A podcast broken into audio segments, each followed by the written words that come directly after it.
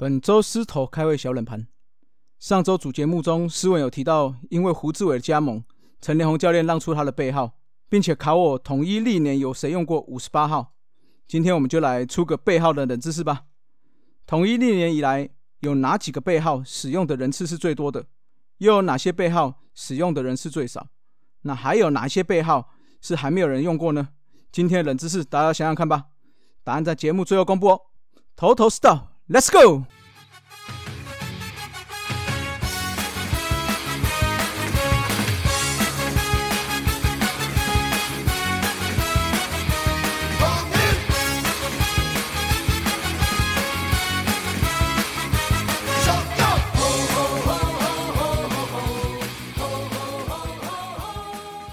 头头是道，猛狮战报，光头给你抱一抱。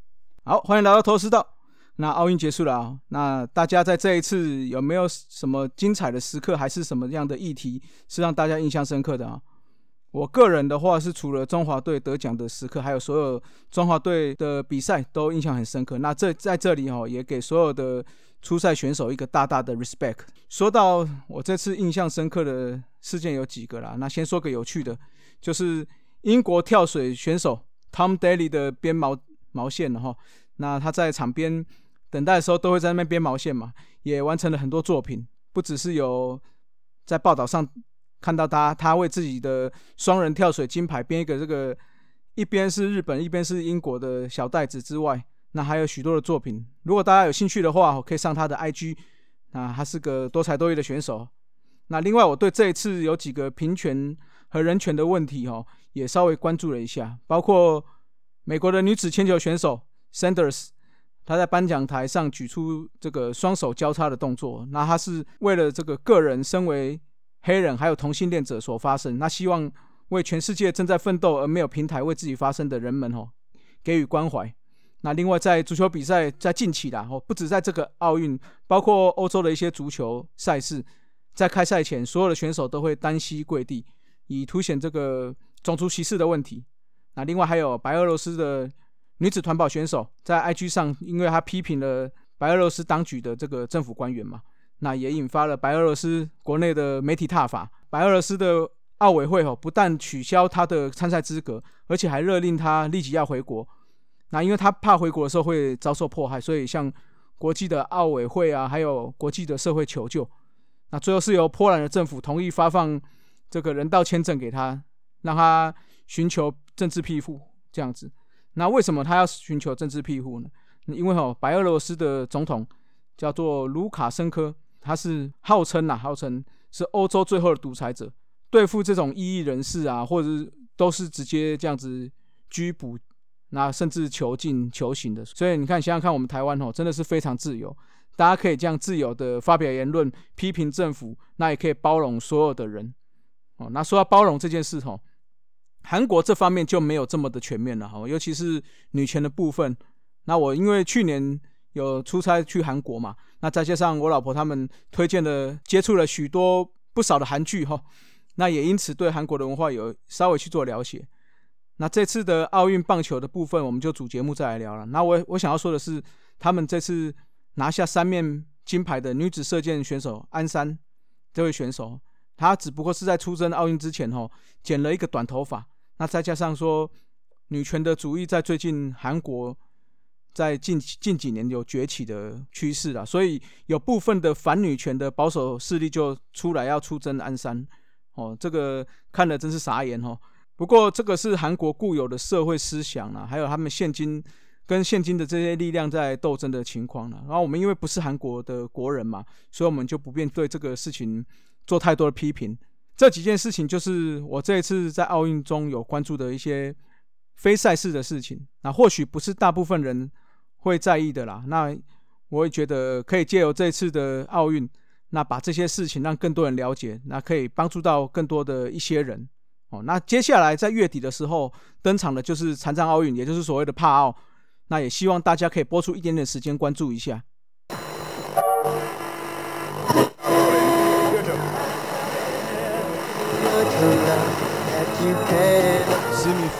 Radio，Hello，大叔野球五四三的听众朋友们，大家好，我是江慧怡。我在二零零八年到了新竹呢，所以就加入了新竹统一师的后援会。那其实小时候就一直有在看统一师的比赛，只是一直没有一个机会可以参与。那从零八年开始呢，一直到现在持续都有在关注统一师的比赛。那其中当然也参与过了几次，像最经典的十七局总冠军赛等等。嗯，喜欢统一师有一个很大的原因呢，是因为他够低调，跟我本人一样。那我觉得支持统一师呢，可以训练你的。EQ，然后也可以安抚你的情绪。那么，希望统一师今年呢，可以持续的稳稳的越来越好，加油！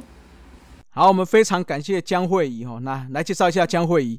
她除了是我们诗迷之外，她还凭借着《浪花》《缓缓爱》《露罗》这三张专辑，分别在第二十五届、二十七届跟三十届的金曲奖入围最佳台语女歌手、最佳台语专辑奖、最佳专辑等奖项哦。并与《露罗》这张专辑获得第三十届金曲奖最佳台语女歌手奖。哇，你看，我们有金曲奖歌后现身哦，我们偷偷知道整个档次突然提升了好几个档次哈。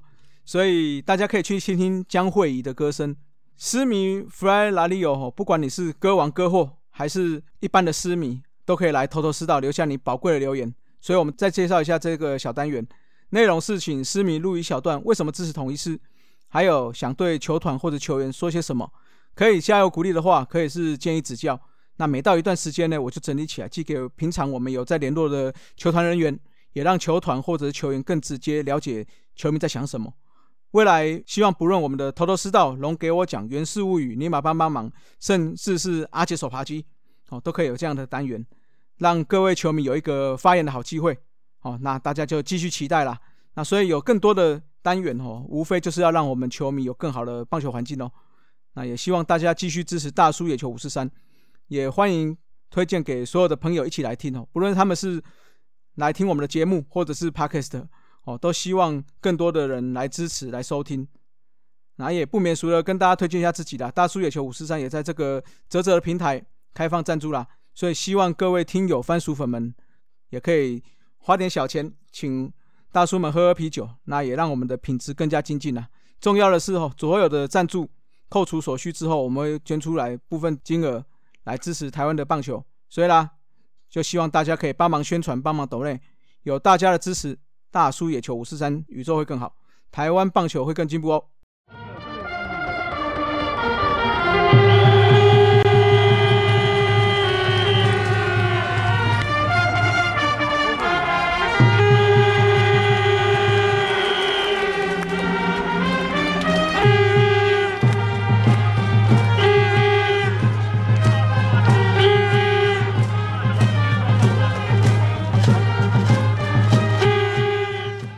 好，来到我们的猛狮战报哈，古林的新闻不知道大家有没有看到哈？前一周投了四局就下场，最主要原因就是手指的水泡，所以丙总已经确定表明哦，古林下半季才会再让他上，也就是说在争冠的时期，古林将不会再参与任何的比赛。那来到了上周二的比赛，天王山之战，赛前大雨，所以没有打。那到了礼拜三哈，就直接压了布雷克上来啊。那这场布雷克开赛投的不错。五点二局失两分，好，尤其是他在休四天就上场的情况，只是无奈哈，我们的打击再次被快乐宝拉压得死死的啦。全场从德保拉手中只打出四安，一个保送，苦吞八 K 哈，也让快乐宝拉再次拿下领先全联盟的第十胜。布雷克则是吞下了第二败啦，终止了八连胜。那这场有几个关键哦，第一个当然是陈子豪的全垒打，前面的接外球漏接失误也是很重要了。但明显看得出来，陈子豪这场的击球品质都不差哦。而且休四天的布雷克在第五局开始有明显的没有像前三局这么威，尤其在第六局这样还拼陈子豪，我我认为确实有点冒险了。那再就是说我们打击哦，全场对上德保拉攻势就不多了。第七局一三垒有人情况，林祖杰的这一棒还有下一棒的潘杰凯，完全没有想要做代打的考虑吗？哦，那板凳上还有一个右打的高国庆不是吗？那再来是九局上，林俊凯上垒之后，你要自己要点还是要打？怎么会打了一个接外一好球之后，又下来这个要点的战术呢？那没有点好，接下来又要叫自己继续摆短打、收打的这种玛莎式的打法哦。虽然最后还是推进了，但是志杰是对上长打排名前两名的打者哦，而且不论对上德保拉，我认为我是认可可以用这个触及推进，但是要下这种意味不明的战术哦，要要打长打，要打短打，还是要怎样？这种意味不明的战术，我是觉得就不是那么恰当了。好，那接着到了上周，因为大雨吼，一直都无法再开打，所以一直到了星期天才再次进行补赛。这场三月二十六号因为现场大雾所造成的无法进行的比赛，延到了八月八号才开打。一开始看着这个回顾的时候，现场还有人，Eleven Sports 还放了一段拉拉队的开场、赞助商的开球这些画面，一切一切，哇，晴空万里，但是空荡荡的球场哦，这反差真的很大。那不过最近接下来就是要逐步开放了。哦，但是还是希望大家进场的时候要做好自我的保护。那毕竟我们人是在二级警戒中哦，所以大家还是小心至上。那回到这场补赛哈，打击是那一场还打出这个消失的手安的林子豪了，球速来到两好球，所以一复赛黄子鹏要再投出这一球，已经快隔了快四个月了哦。那就在这个时候，第三个好球进来了，就三振后，也让黄子鹏就这样一路好投下去了。那坦白说哦，复赛之后。就第一场打的还算可以，接下来是每下愈况哦。这场整个就是提不起劲的感觉哦。我个人是感受不到这像一支争冠球队的打法了哦。从复赛的第四局开始，只有四安，只靠着九上林俊汉的二连打攻下了一分。然而蒙威尔其实投的，我觉得投的不差哦。虽然被扛了一支阳春蛋，但是也是顺利压制。八下似乎就有一些球威减弱了，但是我觉得教练团是想要赌一把啦。那但是无奈被代打的小胖林红玉打了一支两分打点的二连打，哦，也让这个比赛定掉，最后就以四比一输球了。所以跟中信兄弟有了二点五场的胜差，中信兄弟的魔术师是也降到了 M 六了。看一下上周的红烧狮子头哈，这个打击惨淡哈，全队的攻击指指数只有点四九一哈，所以 MVP 就不选打者了。投手坦白说也没有特别抢眼的选手，所以包括这次梁思义友啊，思义不是我都不想选了。我觉得。上周整个投打的表现，应该说投手平平，我觉得还可以，但打击完全就是没有发挥了。那接下来一个撕裂战场，本周要打六场比赛哦，尤其在录音的今天，星期一还有星期三的时候会对上中信兄弟的天王山之战，目前是落后二点五场，所以不只是这两场一定要拿下，另外其他队伍也要想办法拼下来哦。不过不利的。是中信兄弟的话哦，一定是会上对上有一场会对上德保拉了。另外就是单周的六战，古林目前是伤势嘛，所以下半季才会上。所以如果在周末还有争冠机会的话，我想菲利士布雷克应该会需要投一休四的，在周末跟周日再出战了。至于打击部分哦，真的要好好发挥一下哦。复赛以来，我们打击率只有两成三四，只有比魏权的两成二零高。全垒打只有三支，更是五队最少的。那我们得到了五十四分，哦，看起来是比魏权的四十八分，还有兄弟的五十三分还要多。那魏权我们就先不考虑，但是在争冠期间，我们对战的中信兄弟，他的出赛数是九场，可是我们是十二场，九场得到了五十三分，十二场得到了五十四分，所以看起来整个打击的。是整体的低潮，所以如果本周不改善的话，我认为想要逆转来封网的话是相当困难的啦。好，那再说一下飞行四赫字，本周有可能达成记录，就是上次上周有讲到的哦。目前我们队史是两千七百九十九次盗垒，差一次哦就可以达到我们队史上两千八百次盗垒了。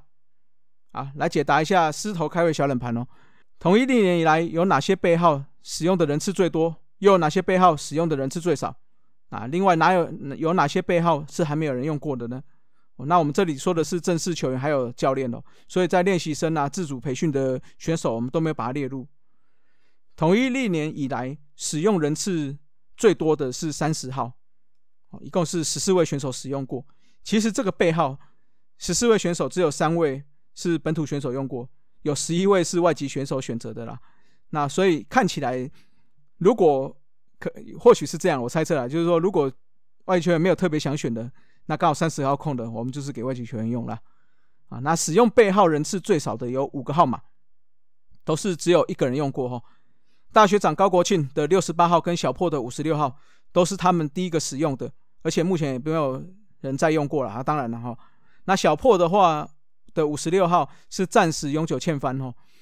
等到退休后三年没有重大的一些不该发生的事情的话，那就会改成永久欠翻了。那我想高国庆的六十八号应该也是有机会了。另外还有三个背号也是只有一个人使用过。那我们来细数一下，第一个是在两千零三年来台担任过客座打击教练的袁生次教练，那他的背号是八十四号。第二位是二零一二年羊头戴尼欧，但是他只有季前登陆，也没有正式在球季赛上场。那他的背号是九十九号。